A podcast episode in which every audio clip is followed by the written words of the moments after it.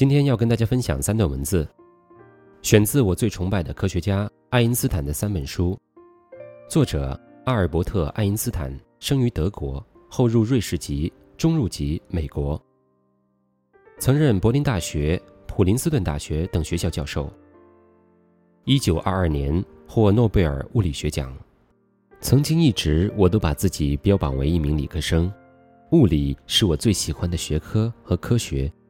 爱因斯坦的这种理念让我一直铭记于心，也将会成为我们想说的核心理念。傅雷在家中教导傅聪：首先你要成为一个人，其次才是一名艺术家，最后才是成为一名钢琴家。爱因斯坦的伟大就在于他不仅是一名物理学家、一个科学家，更在于他是一个具有崇高人格的人。而他再三寄望于青年一代的，也正是使我们成为一个和谐发展的人。下面三段文字分别选自他的《培养独立思考的教育：论教育与教师和学生》一。用专业知识教育人是不够的。通过专业教育，它可以成为一种有用的机器，但是不能成为一个和谐发展的人。要使学生对价值有所理解，并且产生热烈的感情，那是最基本的。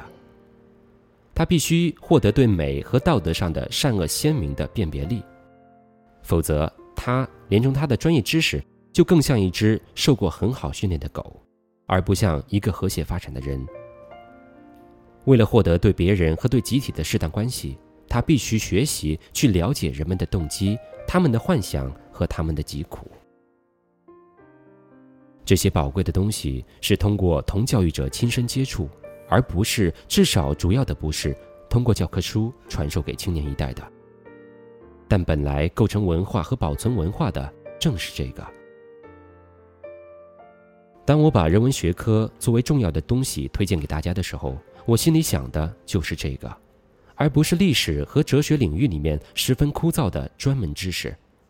过分强调竞争机制以及依据直接用途而过早的专门化，这就会扼杀包括专业知识在内的一切文化生活所依存的那种精神，使青年人发展批判的独立思考。对于有价值的教育是生命攸关的。由于太多和太杂的学科，造成了青年人负担过重，大大的危害了这种独立思考的发展。负担过重必定导致肤浅。教育应当使所提供的东西让学生作为一种宝贵的礼物来接受，而不是作为一种艰巨的任务要他去负担。二，在每项成绩背后都有着一种推动力。它是成绩的基础，反过来，这种推动力也通过任务的完成而得到加强和滋养。在这里存在着非常大的差别，这种差别同学校的教育准则关系极为重大。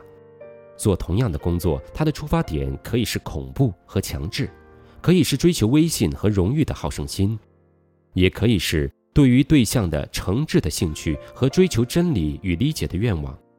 因而也可以是每个健康儿童都具有的天赋的好奇心，只不过这种好奇心往往很早就衰退了。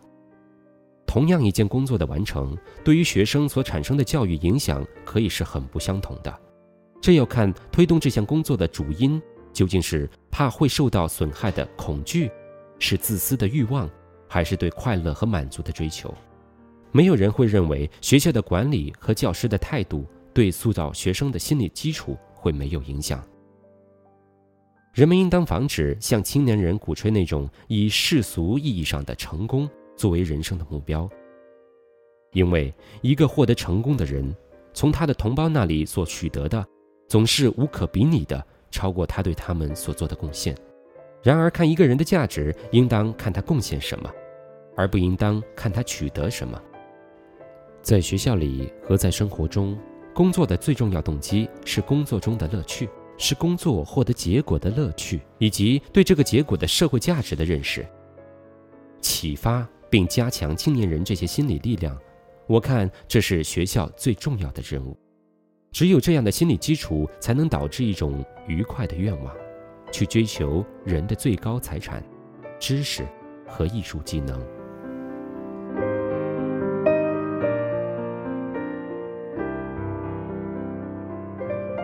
三，要记住，你们在学校里学到的那些奇妙的东西，都是多少代人的工作成绩，都是由世界上每个国家里的热忱努力和无尽的劳动所产生的。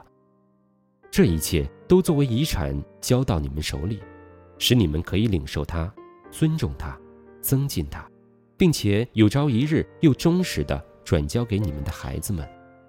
这样，我们这些总是要死的人。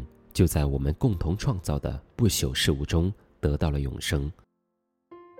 如果你们始终不忘掉这一点，你们就会发现生活和工作的意义，并且对待别的民族和别的时代，也就会有正确的态度。